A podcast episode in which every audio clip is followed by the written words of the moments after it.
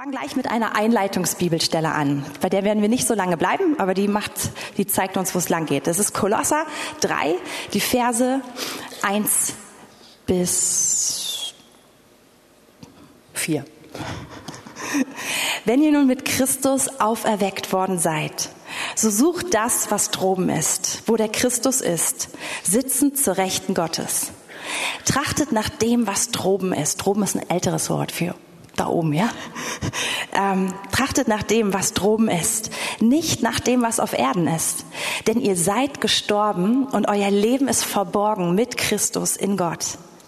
Und wenn der Christus unser Leben offenbar werden wird, dann werden, werdet auch ihr mit ihm offenbart werden in Herrlichkeit. Diese Bibelstelle erinnert uns daran, wenn wir wirklich zu ihm gehören, wenn wir zu Jesus gehören, dann sollten wir das zu unserer Priorität machen, was seine Priorität ist. Wir sollten uns um das drehen, worum er sich dreht. Und wir sollten auch den Ort uns anschauen und uns nach dem Ort ausrichten, wo er ist. Wir sind eingeladen, nach oben zu schauen. Wir sind eingeladen, auf das Himmlische zu sehen und nicht so sehr auf das Irdische, sondern auf das Himmlische. Und vielleicht so ein Vergleich dafür. Vor 26 Jahren habe ich einen Schüleraustausch gemacht in die USA. Das habe ich schon ein paar Mal erzählt. Ich war vier Monate dort. Vor 26 Jahren hatten die meisten, also die Normalsterblichen von uns, wir hatten keinen Zugang zum Internet. Ich hatte keine E-Mail-Adresse und ich hatte keinen Bekannten, der eine E-Mail-Adresse hatte. Ich habe zwar äh, Typing-Kurs in den USA gemacht und ich habe mit der Mikrowellenuhr geübt, mit, mit Sekunden, wie schnell ich tippen kann, aber eigentlich wusste ich nicht so ganz richtig, wofür, weil ich habe den Computer sonst in meinem Alltag überhaupt gar nicht benutzt. Ja, ähm, Das heißt, wenn ich etwas schreiben wollte, wenn ich einem Freund oder einer Freundin irgendetwas berichten wollte, dann habe ich mich hingesetzt und einen Brief geschrieben. Dann habe ich den zum Postamt gebracht und wenn alles gut lief, hat eine Woche später die Person die Nachricht bekommen, die ich gerade geschrieben habe. Und wenn ich dann ganz viel Glück habe, dann hat sie sich vielleicht noch an dem Tag hingesetzt und hat einen Brief zurückgeschrieben und dann habe ich eine Woche später, also zwei Wochen später, war dann, war dann sozusagen so eine Art Austausch. Es gab kein Instagram, es gab kein WhatsApp, es gab kein FaceTime und kein Skype. Und ich hatte nicht mein Handy, natürlich. Wir hatten alle kein Handy. Was will ich damit sagen? Ich war wirklich aus dieser Welt ausgetreten und war Teil einer anderen Welt, nämlich in den USA. Und ich bin da wirklich gelandet und ich habe da wirklich gelebt. Und ich bin da eingetaucht und wie gesagt, hin und wieder habe ich einen Brief geschrieben oder einen Brief gelesen.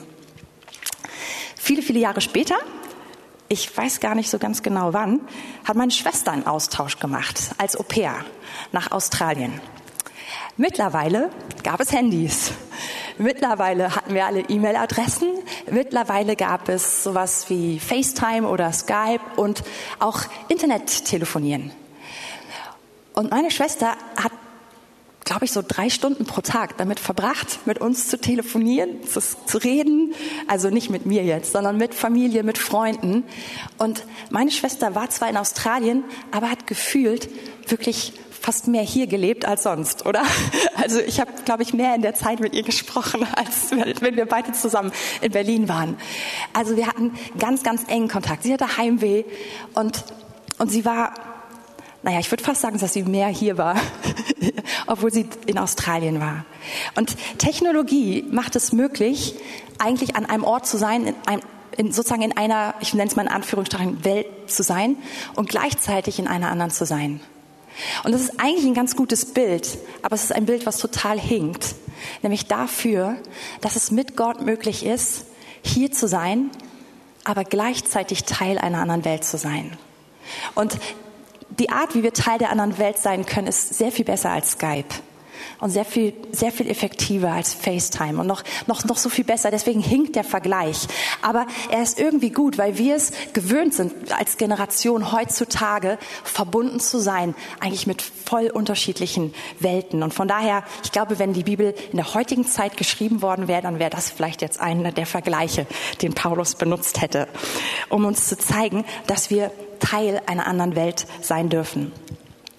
Der Epheserbrief, er schreibt ganz viel über diese andere Welt. Und ich möchte mit euch heute ähm, fünf Bibelstellen anschauen, die ganz besonders sich darum drehen im Epheserbrief. Das sind sehr, sehr bekannte Bibelstellen. Ähm, genau, wir fangen an mit Epheser 1, Vers 3. Und hier heißt es, gepriesen sei der Gott und Vater unseres Herrn Jesus Christus, der uns gesegnet hat mit jedem geistlichen Segen in den himmlischen Regionen in Christus. Und hier fängt Paulus an, von dieser anderen, wie ich sie eben genannt habe, Welt zu sprechen. Und er nennt es himmlische Region. Und himmlische Region, das ist einfach der Teil, der unsichtbar ist. Es ist die unsichtbare Welt. Im, Gegenteil, Im Gegensatz zu der sichtbaren Welt, das, was wir gerade sehen, du sitzt, auf einem, du sitzt in der sichtbaren Welt auf einem fühlbaren und anfassbaren Stuhl. Wahrscheinlich hast du jemanden neben dir zu sitzen, den du anschubsen könntest. Das ist alles das Sichtbare. Das ist das, was vor Augen ist. Und jetzt fängt Paulus uns an zu erklären, es gibt aber diese andere Welt und er nennt sie himmlische Region, diese unsichtbare Welt. Und er sagt uns hier, dass wir in dieser Welt gesegnet sind mit jedem geistlichen Segen in Christus. Er hat es für uns bewirkt und in ihm sind wir gesegnet mit jedem geistlichen Segen. Das heißt, alles, was du brauchst, alles, was du dir wünschst, Seien das materielle Dinge oder seien das auch ideelle Dinge? Ja, ist es, sind, ist es Versorgung? Ist es, ist es eine Antwort auf eine Not? Ist es, ist es eine Beziehung, die du dir wünscht? Ist es, ist es Frieden? Ist es Geborgenheit? Ist es Liebe? All das, jede Segnung, sie ist für dich dort. Und damit bist du gesegnet in dieser anderen Welt. Sie ist da. Das heißt, ihr seid gesegnet. Es ist verfügbar. Das Krasse ist, wir verbringen eigentlich die meiste Zeit in unserem Leben damit, zu überlegen, wie wir in dieser Welt hier an diese Segnung rankommen. Und die Wahrheit, die wir hier lesen, ist, die Segnungen sind in einer anderen Welt. Wir wollen sie hier haben und wir überlegen, hm, ich brauche das, wie kann ich dahin kommen? Dann fangen wir an, Strategien zu bauen und zu überlegen, hm, was, was kann ich machen? Aber die Antwort ist die, die Segnung befindet sich in einer anderen Welt. Und sie ist da für dich, egal was es für eine ist, die du brauchst. Und jetzt wollen wir weiterlesen. Ich habe gesagt, wir gucken uns fünf Stellen an und wir springen zur nächsten Stelle. Epheser 1, Vers 20, 20 und 21. Hier der Satz fängt mit die an und wovon die Rede ist, es ist von der Macht der Stärke Gottes die Rede. Es ist, da sind, werden vier verschiedene Worte für benutzt, für die Wirksamkraft, Wirksamkeit der Macht seiner Stärke. Also ganz, ganz viel. Also das ist die Kraft Gottes, die in uns wirkt, ja. Und mit die hat er wirksam werden lassen. Diese Macht hat Gott der Vater wirksam werden lassen in dem Christus. Und zwar, als er ihn aus den Toten auferweckte und ihn zu seiner, Recht, ihn zu seiner Rechten setzte. Wo? In den himmlischen Regionen. Ja. Hoch über jedes Fürstentum und jede Gewalt, Macht, Herrschaft und jeden Namen, der genannt wird, nicht allein in dieser Weltzeit, sondern auch in der zukünftigen. Also wir lesen hier davon, dass Gott der Vater durch seine Kraft Jesus genommen hat, von den Toten auferweckt hat und versetzt hat in den Himmel zu seiner Rechten, wo er jetzt alle Macht hat, wo er über jedem Fürstentum oder jeder Gewalt, über jedem Namen steht. Also wir haben eben gelernt, dass in dieser unsichtbaren Welt, in den himmlischen Regionen, dass dort alle Segnungen verfügbar sind, die wir brauchen. Da sind aber nicht nur alle Segnungen, da sitzt Jesus selbst. Er sitzt auf seinem Thron. Und er ist derjenige, der wirklich alle, alle, alle Autorität hat. Alles ist ihm unterworfen. Es gibt nichts, was sich nicht vor ihm beugen müsste. In der sichtbaren sowie in der unsichtbaren Welt. All diese Kategorien gibt es, oder Wörter davon gibt es in beiden Welten. Es gibt Herrschaften, es gibt Mächte, es gibt Namen in dieser Welt, aber sie gibt es auch in der, nicht, in der unsichtbaren Welt. Und wir lesen, dass Jesus alle Autorität hat und vor allem, dass er dort ist. Und wir lesen übrigens auch, dass, wenn wir Vers 19 angucken, ähm, dass diese gleiche Kraft auch in uns wirkt, ja? Die gleiche Kraft, mit der er auferweckt wurde. Wir springen weiter zur nächsten Bibelstelle. Epheser 2, Vers 6. Ihr merkt schon, wir, wir, gehen, wir gehen einfach, wir schauen uns die, die Aussagen über diesen himmlischen Bereich an. Wir, wir lesen jetzt nicht chronologisch den ganzen Brief und behandeln auch nicht alle anderen Themen. Und hier heißt es, er hat uns mit auferweckt und mit versetzt in die himmlischen Regionen in Christus Jesus, damit er in den kommenden Weltzeiten den überschwänglichen Reichtum seiner Gnade in Güte an uns erweise in Christus Jesus. Es sind Paulus-Sätze, die sind immer verschachtelt. Aber es ist eigentlich wieder leicht, wenn wir es uns anschauen. Es ist wieder von der unsichtbaren Welt die Rede. Und hier steht jetzt, dass wenn wir zu ihm gehören, wenn wir mit ihm, wenn wir ihm unser Leben gegeben haben, wenn wir uns mit ihm verbunden haben, wenn wir mit ihm, wenn wir gesagt haben, ich bin mit dir gestorben, ich bin mit dir auferstanden, dann sind wir mit ihm versetzt in himmlische Regionen. Damit er zeigt, damit er den überschwänglichen Reichtum seiner Gnade in Güte an uns erweise. Er will zeigen, wie gut er ist. Er will zeigen, wie gnädig er ist. Er will zeigen, was er geben kann. Deswegen bist du dahin versetzt. Und übrigens, wenn wir dahin versetzt sind, dann sind wir da, wo er ist. Wir sind dahin versetzt, um Gemeinschaft mit ihm zu haben. Und mehr als das, wir sind dahin versetzt, um zu erleben, er ist so gütig. Seine Güte zählt tatsächlich für mein Leben. Seine Gnade reicht aus für mein Leben. Der Reichtum, die, die überfließende Menge seiner Gnade ist genug für mich. Also, wenn ich kurz rekapituliere, Segnungen sind in dieser himmlischen Welt. Jesus ist dort. Er ist der, der regiert, der alle Autorität hat. Und wir dürfen dort sein. Ja?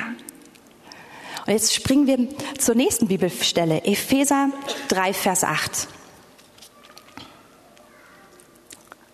Hier sagt Paulus, mir dem Allergeringsten unter allen, äh, Entschuldigung, mir dem Allergeringsten unter allen Heiligen ist diese Gnade gegeben worden, unter den Heiden den unausforschlichen Reichtum des Christus zu verkünden und alle darüber zu erleuchten, welches die Gemeinschaft ist, die als Geheimnis von Ewigkeiten her in Gott verborgen war, der alles geschaffen hat durch Jesus Christus. Paulus sagt, ich bin dazu berufen, all denen von Jesus zu erzählen, die, die nicht Juden sind, die nicht von ihm gehört haben. Und ich darf dieses Geheimnis lüften, dass wir Gemeinschaft mit ihm haben haben dürfen, dass er tatsächlich in uns lebt, damit jetzt den Fürstentümern und Gewalten in den himmlischen Regionen, also mit den Fürstentümern und Gewalten, den Mächten in der unsichtbaren Welt, die dort das Sagen haben, damit ihnen durch die Gemeinde, das sind wir, die mannigfaltige Weisheit Gottes bekannt gemacht werde. Durch dich durch mich, durch uns zusammen, möchte Gott den Mächten, den Autoritäten in der himmlischen Welt, in der unsichtbaren Welt, die Weisheit, die Größe Gottes, sein, sein Plan offenbaren. Er will uns gebrauchen in dieser ganzen Geschichte. Wir sind nicht nur gerufen, wie wir es eben gehört haben, mit Christus dort zu sitzen und dort die Fülle seiner Gnade und seiner Güte zu erleben, sondern wir sind gerufen, zu demonstrieren, wie groß, wie mächtig, wie weise unser Gott ist. Also wir sind voll mit einbezogen. Und jetzt komme ich zur letzten Bibelstelle, Epheser 6. Und das ist die, wo wir wahrscheinlich am längsten oder etwas länger bleiben werden. Und die kennt ihr, die Stelle, die meisten von euch. Im Übrigen, meine Brüder, 6 Vers 10, ja? Seid stark in dem Herrn und in der Macht seiner Stärke. Zieht die ganze Waffenrüstung Gottes an, damit ihr standhalten könnt gegenüber den listigen Kunstgriffen des Teufels. Denn unser Kampf richtet sich nicht gegen Fleisch und Blut, sondern gegen die Herrschaften, gegen die Gewalten, gegen die Weltbeherrscher der Finsternis dieser Weltzeit, gegen geistliche Mächte der Bosheit in den himmlischen Regionen. Wir sitzen nicht nur dort mit Christus, wir sind dazu gerufen, seine Weisheit zu zeigen. Und wir sind, wir sollen wissen, dass dort in dieser nicht für uns sichtbaren Welt, in dieser unsichtbaren Welt, dass dort der Kampf tobt, der uns eigentlich bestimmt. Und wir reden recht selten darüber. Vielleicht war das in früheren Jahrzehnten viel, viel mehr der Fall. Aber es ist Tatsache. Es tobt ein Kampf. Ob wir das nun wollen oder nicht. Ob wir sagen, das interessiert mich oder nicht. Ob wir jetzt sagen, wir sind Charismatiker oder nicht. Es tobt ein Kampf. Der ist schon die ganze Zeit da. Und unser Leben ist ein krasser Teil davon. Und alles, was passiert im Sichtbaren, kommt eigentlich aus diesem heraus, was im Unsichtbaren stattfindet. Sowohl die Segnung als aber auch die Bedrängnisse, als auch Bedrohung, dieser Kampf, den du erlebst in deinem Alltag, da wo du dich in Frage gestellt fühlst, da wo du bedroht bist, da wo der Feind dich quält, das ist nicht etwas, was hier im irdischen seinen Ursprung hat, sondern es ist etwas, was auf einer ganz anderen Ebene seinen Ursprung hat. Und wenn wir hier auf der Erde, wenn wir Sieg haben wollen, wenn wir hier eine Lösung haben wollen, dann können wir das nicht hier lösen, sondern müssen wir an die Stelle gehen, wo es wirklich, wo der Ursprung ist. Dann müssen wir an die Stelle gehen, wo Dinge entschieden werden. Und das ist eben nicht hier in dieser irdischen Welt. Das hat auch nichts mit Menschen zu tun. Das hat nichts mit, mit Situationen hier zu tun, sondern es ist, dass der Konflikt ist an einer anderen Stelle. Aber er kann eben auch an einer anderen Stelle gewonnen werden. Und interessant ist, dass diese Bibelstelle uns sagt in Vers 11, dass wir standhalten sollen gegenüber den listigen Kunstgriffen. Ich weiß gar nicht, es gibt gute andere Übersetzungen noch für dafür, ähm, des Teufels. Und hier, hier kriegen wir schon ein, eine gute Erklärung, nämlich der Feind erarbeitet listig. Der Feind, der arbeitet auf, auf der Ebene der Gedanken. Und er ist interessiert daran, uns auf dieser Ebene anzugreifen. Vielleicht erinnert ihr euch an, an diesen Moment, wo, wo die Schlange im, im Garten Eden das erste Mal auftaucht und zur, zu Eva redet. Und was sagt sie? Hat Gott wirklich gesagt? Da, da, taucht keine Schlange, die springt nicht aus dem Busch und, und beißt einfach Eva oder irgendwas, sondern sie kommt an und sie sagt, hat Gott wirklich gesagt? Der Angriff, der ist listig. Der Angriff ist immer auf der Ebene der Gedanken. Und der, der Feind er benutzt da so, so einfach, er weiß, wo deine Schwächen liegen, er weiß, wo meine Schwächen liegen und er, er kommt genau auf diese Ebene und fängt an, zu unseren Gedanken zu reden. Und an dieser Stelle tobt der größte Kampf in deinem Leben. Und ein Punkt, wie der Feind auch da operiert, ist eigentlich uns gar nicht oder ja zu ver, wie soll man sagen, zu verschleiern, dass es diesen Kampf überhaupt gibt. Nämlich uns einfach hier zu beschäftigt zu halten im Sichtbaren. Du, wir, wir haben ein Problem, wir haben eine Not und wir sind einfach nur beschäftigt im Irdischen. Wir sind beschäftigt mit, welche Telefonliste habe ich in meinem Handy? Wie kann ich die Sache lösen? Was kann ich tun? Wir sind einfach beschäftigt, nur zu agieren. Und wir nehmen nicht wahr, wo der Kampf eigentlich stattfindet. Und ich glaube, das ist eine der Hauptstrategien des Feindes, gerade in unserer aufgeklärten Welt.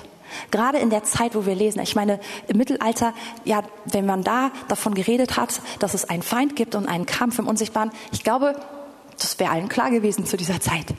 Aber heutzutage, wir sind aufgeklärt. Wir wissen immer die Ursache für jedes Problem. Wir können sie physisch erklären, wir können sie wirtschaftlich erklären, wir können sie historisch erklären. Wir, wir, wir wissen alles. Und wir vergessen, dass es eine Ursache gibt. Ich habe letzte Woche in einem Buch von Mike Bickel zu einem anderen Thema, ähm, aber einfach zufällig eine Statistik gelesen, die ist eigentlich schon von 2009 und zwar von einer ähm, Barner Group Umfrage.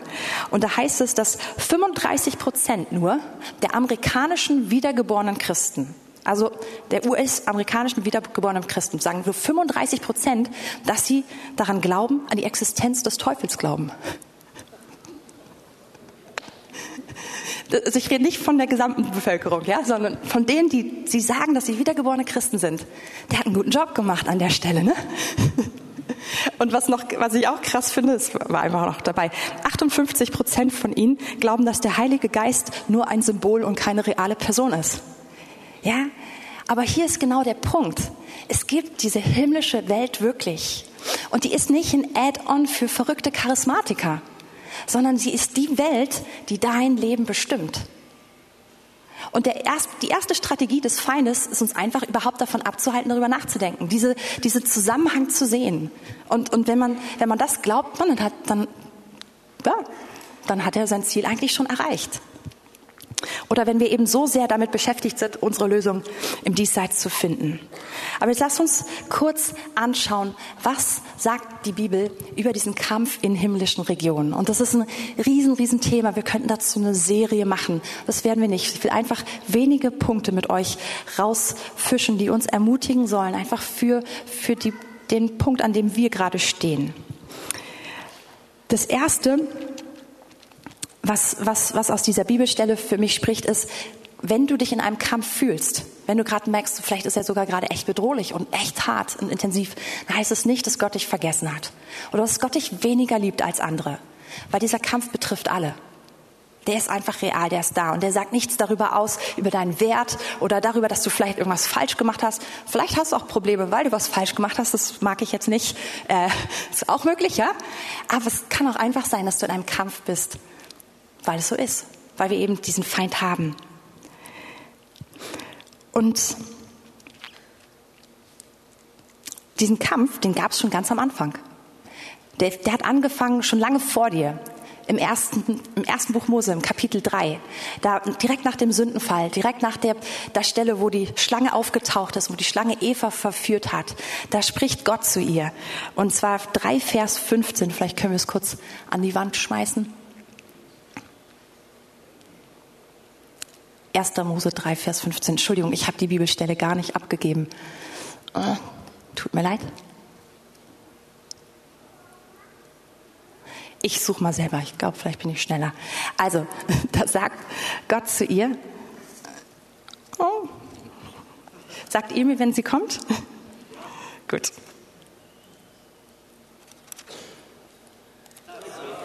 Jetzt war ich eine Seite davor.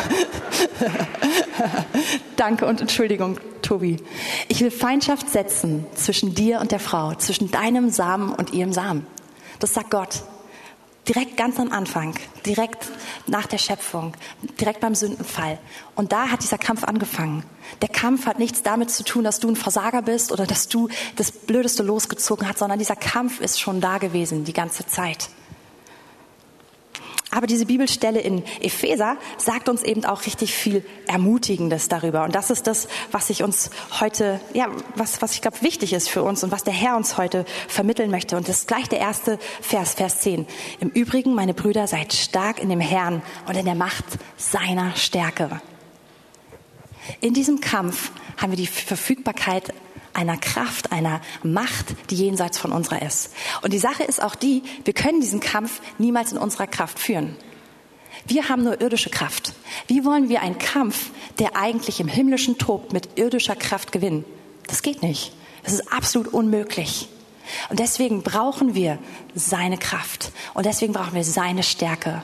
Und wir dürfen sie nehmen. Und alles andere funktioniert auch nicht. Und wie wir es eben auch in, in 1. Mose 3, Vers 15 gelesen haben, wenn wir dahin noch einmal kurz zurückspringen können. Ich will Feindschaft setzen zwischen, zwischen dir und der Frau, zwischen deinem Samen und ihrem Samen. Und hier kommt das Ergebnis. Und er wird den Kopf, wird dir den Kopf zertreten. Und du wirst ihn in die Ferse stechen. Und hier ist das Ergebnis der Sache. Jesus ist gekommen, und Jesus hat diesen Kampf, er hat ihn entschieden. Er hat den Kopf der Schlange zertreten. Sie hat ihn gestochen. Das sah kurz so aus. Für, für alle, die, die, die die Prophetien in dem Moment nicht verstanden haben, sah es so aus, als wenn es der Tag der Niederlage wäre. Aber Jesus ist in diesen Kampf hineingekommen. Jesus ist Mensch geworden, so wie du und ich. Und er hat genau diese Anfechtung, genau diese Fragestellung, all die Dinge erlebt, die wir kennen, durch die wir durchgehen. Er ist ohne Fehler da durchgegangen. Er ist aber mit unseren Fehlern und mit unserer Krankheit ans Kreuz gegangen. Und das war dieser Moment, wo, wo er in die Ferse gestochen wurde. Aber es war gleichzeitig der Moment, wo er den Kopf des Teufels zertreten hat. Und das Tolle an diesem Kampf ist, ist er ist gesiegt. Er ist, er ist gewonnen für dich. Dafür darfst du echt gerne mal Amen sagen. Nicht, nicht für mich.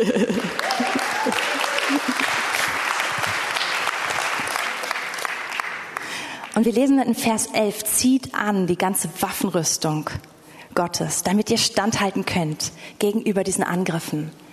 Also die eine gute Botschaft ist, es gibt Kraft aus der Höhe für den Kampf in der Höhe. Die zweite gute Botschaft ist, es ist, der ist gewonnen, der Kampf. Es ist vollbracht. Und die dritte Botschaft ist, es gibt eine Ausrüstung zum Kämpfen. Und diese Ausrüstung, es ist total interessant. Diese Ausrüstung, die hat viele Komponenten, die eigentlich eher defensiv sind. Sie hat, sie hat einen, einen Lendenschutz, sie hat einen Brustpanzer, einen Helm, Schuhe, ein, ein Schild. Und alle diese, diese ähm, Anziehsachen ist das falsche Wort. Teile der Waffenrüstung, alle diese Ausrüstungselemente, sind nicht Dinge, die man im Gebet mechanisch anzieht. Also nur weil du morgens betest, ich ziehe jetzt an den Helm des Holz und den Brustpanzer der Gerechtigkeit, heißt es nicht unbedingt, dass das alles wirkt. Das sind Haltungen, das sind Eigenschaften sind übrigens Dinge, die auch gerade mit der Gedankenwelt zu tun hat. Es sind Wahrheiten, die wir annehmen, mit denen wir uns kneiden.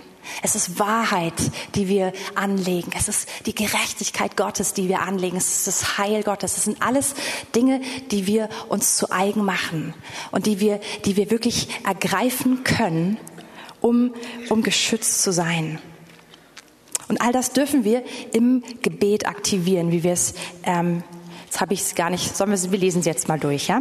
Also deshalb ergreift die ganze Waffenrüstung Gottes, damit ihr am bösen Tag widerstehen könnt, nachdem ihr alles wohl ausgerichtet habt, euch behaupten könnt. So steht nun fest, eure Lenden umgürtet mit Wahrheit, angetan mit dem Brustpanzer der Gerechtigkeit und die Füße gestiefelt mit der Bereitschaft zum Zeugnis für das Evangelium des Friedens. Vor allem aber ergreift den Schild des Glaubens, mit dem ihr alle feurigen Pfeile des Bösen auslöschen könnt. Und nehmt auch den Helm des Heils an und das Schwert des Geistes, welches das Wort Gottes ist. Und die Art, wie wir es über aktivieren können, indem ihr zu jeder Zeit betet, mit allem Gebet, mit den verschiedenen Formen des Gebets und flehen im Geist und wacht zu diesem Zweck in aller Ausdauer und Fürbitte für alle Heiligen, nicht nur für uns selbst. Und der Herr geschenkt uns schenkt uns den, er Kraft, er schenkt uns den Sieg, er schenkt uns diese Ausrüstung. Und diese Ausrüstung, ich möchte es dir einfach ans Herz legen, sie einfach auch für dich selbst zu studieren. Die lege ich, ich gehe jetzt nicht in die einzelnen Bereiche heute rein, sondern ich will dir einfach nur diesen Hinweis geben, dass es nicht mechanische Dinge sind, sondern dass es Haltungen sind, dass es Wahrheiten sind, die du ergreifen kannst und die dich schützen, die dich stark machen. Und sie machen dich stark in dem Kampf in der Gedankenwelt. Dahin will ich zurückkommen. Und im zweiten Korinther 4, Vers äh 10, Entschuldigung, 2. Korinther 10, Vers 4, so rum, lesen wir über diesen Kampf. Die habe ich auch gerade spontan reingemacht, die Stelle. Sorry. Denn die Waffen unseres Kampfes sind nicht fleischlich, sondern sind mächtig durch Gott zur Zerstörung von Festungen, sodass wir Vernunfts, Vernunftsschlüsse zerstören und jede Höhe, die sich gegen die Erkenntnis Gottes erhebt und jeden Gedanken gefangen nehmen zum Gehorsam gegen Christus. Du kämpfst auf dieser gedanklichen Ebene. Und da benutzt du diese Waffen, um die Wahrheit Gottes anzunehmen, um ihn zu erkennen um wirklich ihn immer wieder vor dir zu haben und dafür zu sorgen, dass du nicht andere Dinge siehst, dass du nicht andere Vernunftsschlösser baust, sondern dass du seine Wahrheit in dir hast, dass du ihn siehst und dass du ihm gegenüber gehorsam sein kannst. Hier ist, hier, hier, da läuft dieser Kampf. Und einen letzten Punkt möchte ich gerade im Hinblick auf diesen Kampf noch beleuchten, wenn wir zurückgehen zum Epheser. Gibt ein Schlüsselwort, was für mich so rauskommt, gerade in den Versen 11, 13 und 14, und es ist das Wort stehen. Und ich habe eben schon gesagt, der Kampf ist entschieden. Jesus hat gesiegt. Und das Interessante ist, dass wir in diesem Kampf hier gar nicht gerufen sind, jetzt nimm das Schwert und renne Dämonen hinterher und mach hu und weiß alles, vielleicht Dinge, die sich manche vorstellen, was Charismatiker immer so machen könnten. Hier ist davon die Rede, dass wir stehen sollen. Warum stehen? Weil der Kampf entschieden ist. und weil der Feind probiert, unsere Gedanken anders uns, uns von einer Wahrheit zu überzeugen, die nicht die Wahrheit ist. Uns Lügen aufzubinden darüber, dass wir noch kämpfen müssten. Der Kampf ist entschieden. Und unser Job in dem Kampf ist zu stehen. Ich will euch das hier kurz zeigen. In Vers 11. Zieht die ganze Waffenrüstung Gottes an, damit ihr Stand halten könnt. Seid, seid geschützt, seid gekleidet, damit ihr Stand behalten könnt, damit ihr stehen könnt. Damit ihr nicht anfangt zu wanken, damit ihr nicht anfangt, irgendwie andere Dinge zu glauben, sondern stehen. Stehen und wissen, was die Wahrheit ist. Stehen und wissen, wer mein Gott ist. Stehen und wissen, wer ich bin. Und es geht gleich weiter in Vers 13. Deshalb ergreift die ganze Waffenrüstung Gottes, damit ihr am bösen Tag widerstehen könnt. Gegen das stehen könnt. Hier steht gar nicht irgendwie schreien und alles Mögliche, sondern dagegen stehen. Du siehst, was der Feind vorhat, du siehst, was er machen will und du stehst ihm einfach gegenüber. Sagst nein. Ich weiß, wer ich bin, ich weiß, wer mein Gott ist. Es ist sehr, es ist fast ist fast, wie soll man sagen, es ist kein Actionfilm so richtig. Es ist Stehen. Aber es ist das Schöne. Dieses Kämpfen ist, ist so anders, als wir häufig denken. Und der nächste Vers, Vers 13, deshalb, äh, 14, Entschuldigung, da gleich ganz am Anfang. So steht nun fest. Wieder. Stehen. Dieses Stehen heißt wirklich, es ist vollbracht. Viele, es gibt diesen Slogan im, im christlichen Jargon, wir kämpfen nicht für einen Sieg, sondern wir kämpfen von einem Sieg. Es ist vollbracht. Und an dieser Stelle dürfen wir stehen. Ich ähm, habe, glaube ich, diese Wahrheiten in meinem Leben an vielen, vielen Stellen häufig schon erlebt.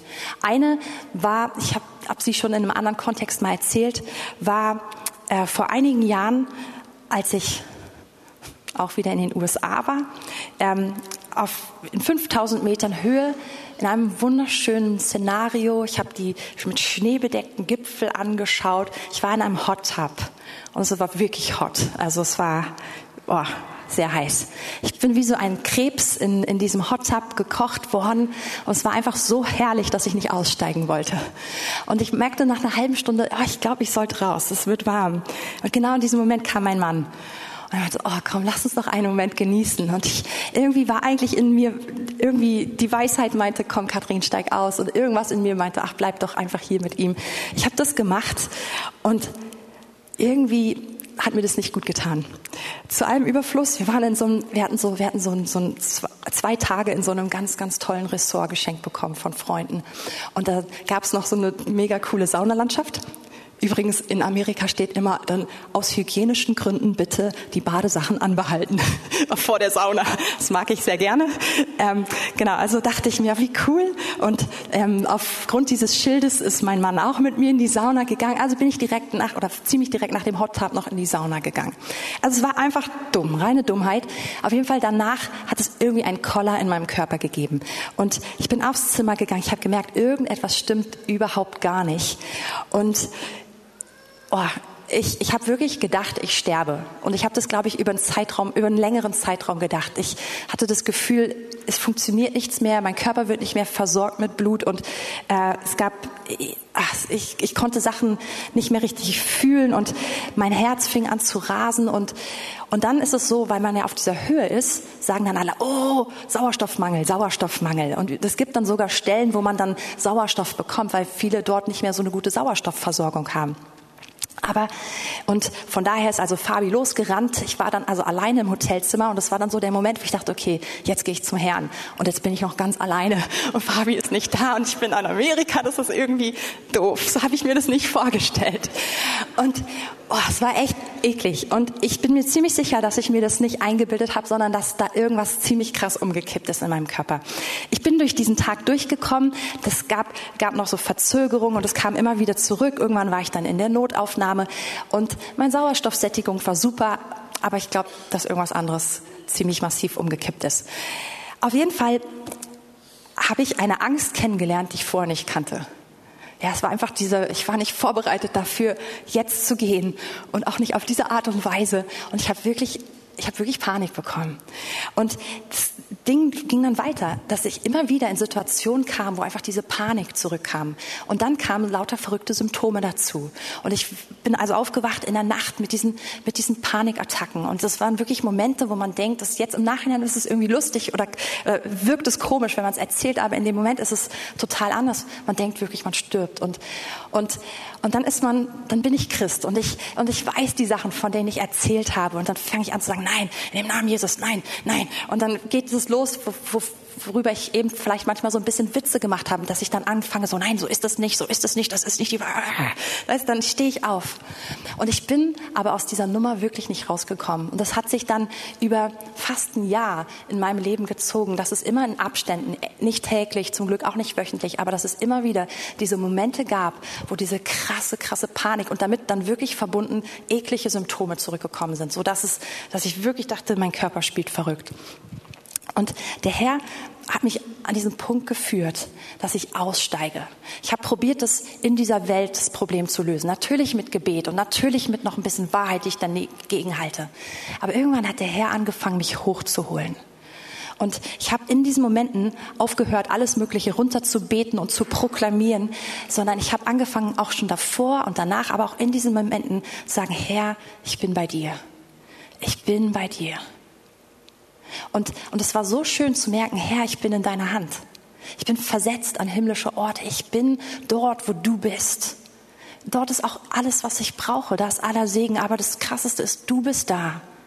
Und ich bin in deiner Hand. Es kann nichts passieren, was, was du nicht möchtest. Ich vertraue dir. Und wenn jetzt der Moment ist, dass ich zu dir komme, okay, cool. Eigentlich wird's nur besser. Ich lass los. Ich vertraue dir.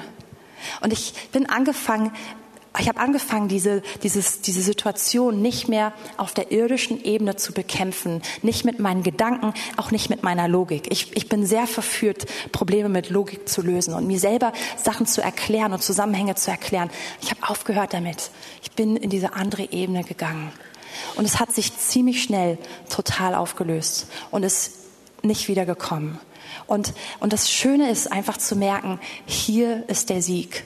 In dieser himmlischen Welt ist der Sieg. Aber es brauchte das, dass ich sage, Herr, ich komme, ich komme innerlich zu dir. Ich, ich, ich sehe mir die Sache aus deiner Perspektive an. Ich fang, hör auf, gegen etwas zu argumentieren und zu reden und zu bekennen und zu sowas, sondern ich, ich komme zu dir. Ich sehe, was du siehst.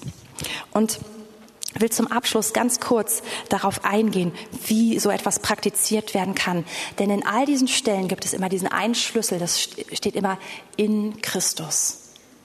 Und diese, dieses versetzt in himmlische Regionen, also versetzt in die unsichtbare Welt, heißt nicht, ich bete, ich bete, ich bete, ich bete, ich bete und ich hoffe, dass es irgendwann Boom macht und dann bin ich versetzt in einer offenen Vision. Ich öffne die Augen und mir geht es genauso wie Johannes. Ich laufe durch den Himmel und es kann passieren, also ist alles möglich.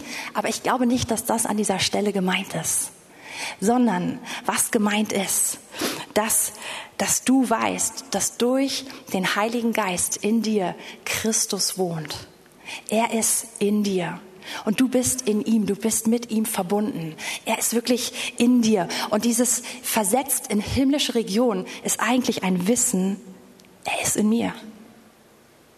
Es ist fast ein nicht irgendwo hingucken und, und hoffen, dass irgendetwas passiert, worauf du überhaupt keinen Einfluss hast, weil du kannst nicht bestimmen, wann, wann, wann du eine offene Vision bekommst oder wann etwas ganz Gigantisches passiert. Aber du kannst, du kannst dir bewusst machen, dass der Heilige Geist in dir wohnt und dass durch ihn Christus in dir wohnt.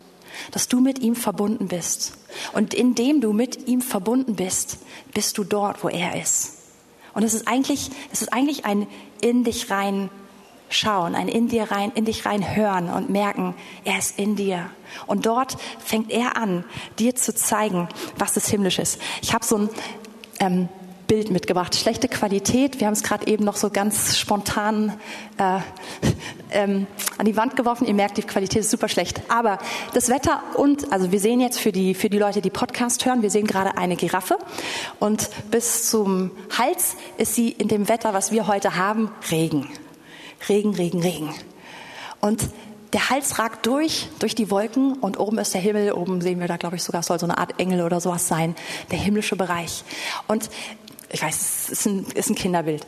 Ich habe es irgendwo mal gefunden, fand es lustig, habe es auf meinen Desktop gepackt und ich habe es dummerweise genau an eine Stelle gepackt, dass ich ständig mit meiner Maus aus Versehen drüber gekommen bin und es hat sich jedes Mal geöffnet.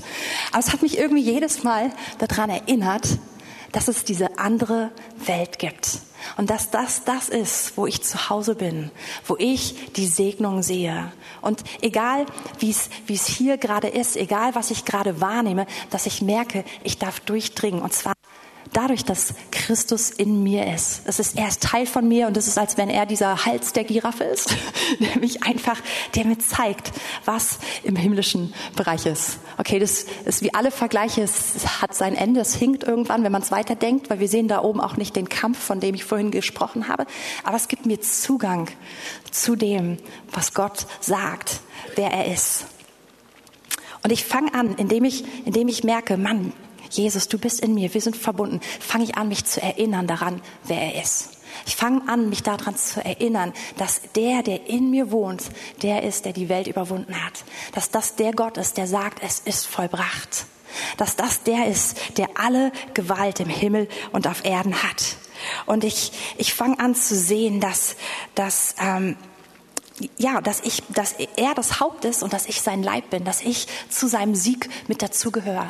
Und der Heilige Geist fängt an, in diesen Momenten mich einfach zu führen. Es ist, kann total unspektakulär sein, aber es, es erinnert mich an die Wahrheit. Und in diesem Moment fange ich an, Dinge aus einer anderen Perspektive zu sehen. In dem Moment sieht das, was eben gerade noch lebensbedrohlich war, anders aus, weil ich es aus Gottes Perspektive sehe. Und, und das ist eigentlich das, wozu ich uns ermutigen möchte. Das ist der Ort, von dem wir leben dürfen. Das ist der Ort, von dem wir alles nehmen dürfen. Ich liebe dieses Lied, was wir auch manchmal im Gottesdienst singen. Es heißt Surrounded oder vielleicht würden wir auch den Titel nennen Fight My Battles. This is how I fight my battles. So kämpfe ich meine Kämpfe. This is how I fight my battles. Und eigentlich, this, this is how, das, das ist dann das, was wir machen. Wir schauen auf ihn. Wir beten einfach an. Wir erinnern uns daran, wer er ist. Wir erinnern uns daran, was er Gutes getan hat. Und mein Kampf besteht nicht darin, irgendwie Indiana Jones zu spielen und durch den Urwald zu rennen und irgendwelche Sachen zu jagen, sondern mein Kampf besteht darin, zu stehen und auf ihn zu sehen. Seine Wahrheit immer und immer wieder anzunehmen. Und vor allem mit ihm verbunden zu bleiben. Und das ist etwas, wo wir nicht fliehen vor dieser Welt. Wir werden nicht zu Verdrängern. Ich weiß, das gibt es auch. Gerade in christlichen Kreisen gibt es die Leute, die dann einfach sagen, es ist nicht so, es ist nicht so, es ist nicht so, es ist nicht, aber es ist so im Sichtbaren, ja. Das ist nicht das, was ich meine, sondern ich meine zu wissen, da, zu wissen, wo kommt meine Lösung her? Wo kommt mein Sieg her? Also, wenn wir zusammenfassen, ihr dürft nach vorne kommen. In den himmlischen Regionen sind deine Segnungen. Da sind nicht nur deine Kämpfe, da sind nicht nur deine Lösungen, sondern da sind die Segnungen. Sie sind vorbereitet für jeden von uns. Alles, was wir brauchen. Er ist da, Jesus ist da, der, der alle Autorität hat, der über allem steht. Und wir sind da, wir dürfen Gemeinschaft mit ihm haben, wir dürfen die Fülle seiner Gnade und seiner Güte von dort erleben. Wir dürfen von dort zeigen, wie riesig seine Weisheit ist dass er über allem steht. Und wir dürfen dort Schlachten gewinnen, Kämpfe gewinnen. Und ich glaube, dass es ermutigend ist, obwohl wir das sicher wissen, uns immer wieder darauf auszurichten. Und dann so, wie Paulus, wie wir es am Anfang gelesen haben, wirklich nach dem zu trachten, was oben ist. Nicht nach dem, was hier im Irdischen ist. Weil das, was oben ist, das fließt ins Irdische. Das, was du da hast, es macht den gesamten Unterschied hier. Es, zieht, es macht dich nicht zu jemandem, der weltfremd ist, sondern es macht dich zu jemandem, der den Himmel auf die Erde bringt. Und dazu sind wir gerufen. Amen.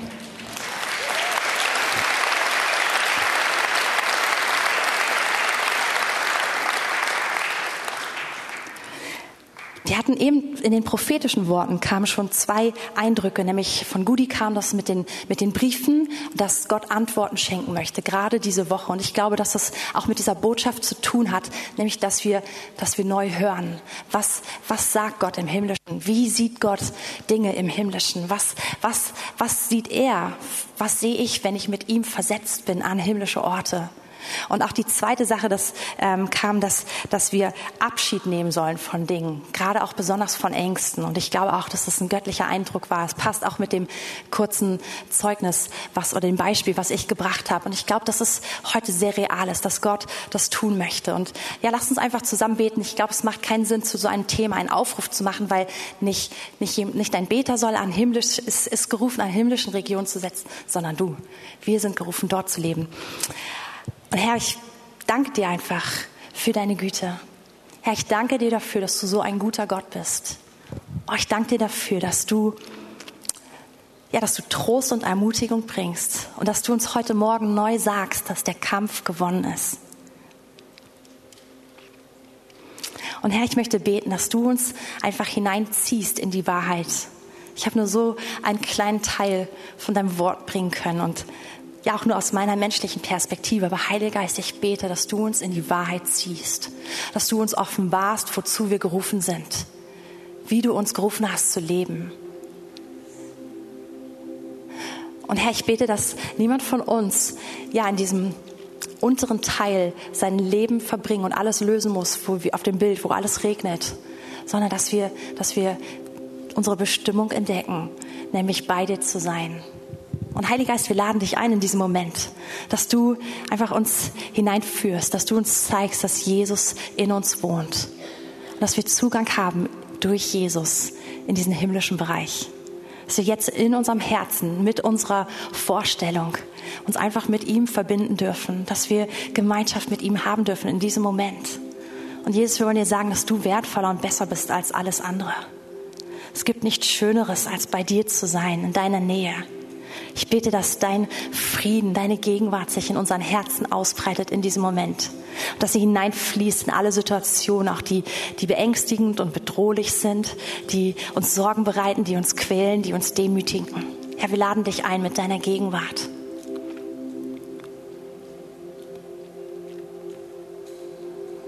Und Herr, wir setzen oder wir nehmen das an, was, was wir vorhin gehört haben, dass du hineinsprichst in unser Leben, dass du klare Botschaften hast. Und ich danke dir, dass die gar nicht von außen kommen, sondern dass du zu uns direkt redest, dass du uns an diesen himmlischen Orten, dass du zu uns sprichst, dass du uns in die Gemeinschaft hineinführst, dass du uns in die Weisheit hineinführst. Und Herr, so setze ich wirklich frei diese Antworten, Herr, die, die gebraucht werden, auch gerade in der nächsten Woche. Ich danke dir, dass du sie hast. Ich danke dir, dass die Lösungen da sind. Wir setzen sie frei in dem Namen Jesus. Und wir nehmen sie an, wir empfangen sie. Und Herr, ich danke dir auch, dass du der Gott bist, der triumphiert hat über Angst. Und Herr, auch das wollen wir annehmen heute Morgen. Und Herr, ich bete in dem Namen Jesus, dass deine Wahrheit und auch die Wahrheit deiner grenzenlosen Liebe, deiner mächtigen Liebe, Herr, dass sie heute Morgen unser Denken so flutet, unser ganzes Wesen so flutet, dass alle Gedanken der Lüge, die die Angst in uns festhalten, dass sie weichen. In dem Namen Jesus in dem Namen Jesus.